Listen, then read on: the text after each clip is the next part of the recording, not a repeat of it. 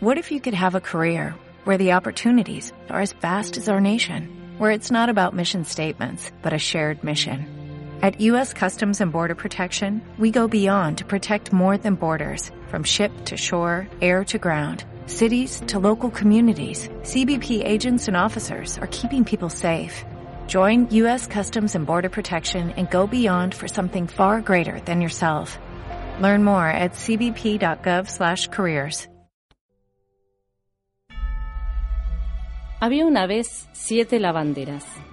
Eran muy buenas en su trabajo. Ana, Mili, Dana, Loredana, Ivana, Fabiana y Mariana. Eran bonitas y fortachonas. Tan buenas en su trabajo eran que la lavandería donde ellas trabajaban cada día tenía más trabajo. Eran famosas en toda la comarca. Ellas trabajaban cada día más y el dueño de la lavandería cada vez tenía más dinero. El chico que traía el carro con la ropa ya estaba pensando en cambiar el carro por uno más grande. Cada día más alta, cada día más alta la montaña de ropa. Un día las chicas dijeron, uff, ¿cómo vamos a hacer para lavar todo esto? Pero como eran muy trabajadoras. A las siete de la mañana se habían planchado toda la ropa seca del día anterior y con la ropa a los hombros se iban al río. Ahí en el río hacían su rutina. Metían la ropa en el agua. La enjabonaban. La sacudían bien, luego la sacaban, la estrujaban. Y después le sacaban todo el excedente agua. Si era necesario, la pisoteaban para que no quede ni una gota de agua. Ana, que era la más detallista de todas, Miraba que no quede ninguna manchita porque si era necesario se volvía a lavar. Después ponían la ropa a secar en los arbustos.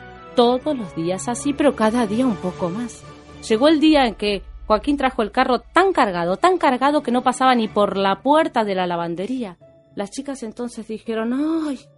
Ya estoy muy cansada. Y yo también. Uf. Empezaron a agarrar un repasador todo grasiento, un mantel todo lleno de tuco, calzoncillos, medias, todo sucio, empezaron a revolearlo y, y a tirárselo y empezaron a reírse y empezaron a gritar. Y, y una de las chicas dice, chicas, ¿saben qué? No vamos a lavar nada. ¡Uy, qué buena idea! dijeron las otras. Sí, acá no lava nadie, acá no lava nadie. Y empezaron a bailar mientras tiraban la ropa para arriba, claro. Y en eso estaban cuando aparece el dueño de la lavandería, Álvaro Avaro. Las ve en ese estado y empieza a aplaudir y a gritar, a ver muchachas, a ver qué están haciendo, esto es una locura, minuto que pierden, minuto que dinero que se nos está escapando, pero ¿qué es esto? Claro, y ellas estaban todavía tan entusiasmadas que al verlo al señor ahí en el medio de la ropa, ¡pum! Le dan un empujón a la montaña que todavía estaba y lo dejan enterrado adentro de la ropa. Se dieron cuenta que habían hecho un lío bárbaro, así que salieron corriendo. Y lo primero que encontraron fue el carro de Joaquín. Así que se subieron. ¡Arre! dijo Loredana. Y allá fueron con el carro. Y seguían con el entusiasmo que traían. Aquí no lava nadie. Aquí no lava nadie. Fueron al mercado, tiraron toda la fruta, toda la mercadería. Aquí no la pasaron por los charcos. Aquí ni mojaban a toda la gente. Aquí no lava nadie. Aquí no la. Bueno, bueno, la gente dijo, estas mujeres se han vuelto locas, las lavanderas están locas. Y a ellas les entusiasmó esa idea. Se fueron de pueblo en pueblo haciendo líos. Ya todo el mundo sabía que podían aparecer las lavanderas locas, así que habían puesto un vigilante en cada pueblo por si llegaban y avisaban a todos para que cierren puertas persianas y comercios. Pasó que un día las lavanderas, en su recorrida, estaban por llegar al bosque, así que el vigía, el vigilante del bosque, avisó ¡Están por llegar las lavanderas locas! Ahí todo el mundo se metió adentro, la gente del bosque, menos siete leñadores, que estaban ahí al costado del río, juntando leña. Dijeron, ¿las lavanderas locas? Vamos a ver, ¿quién asusta a quién?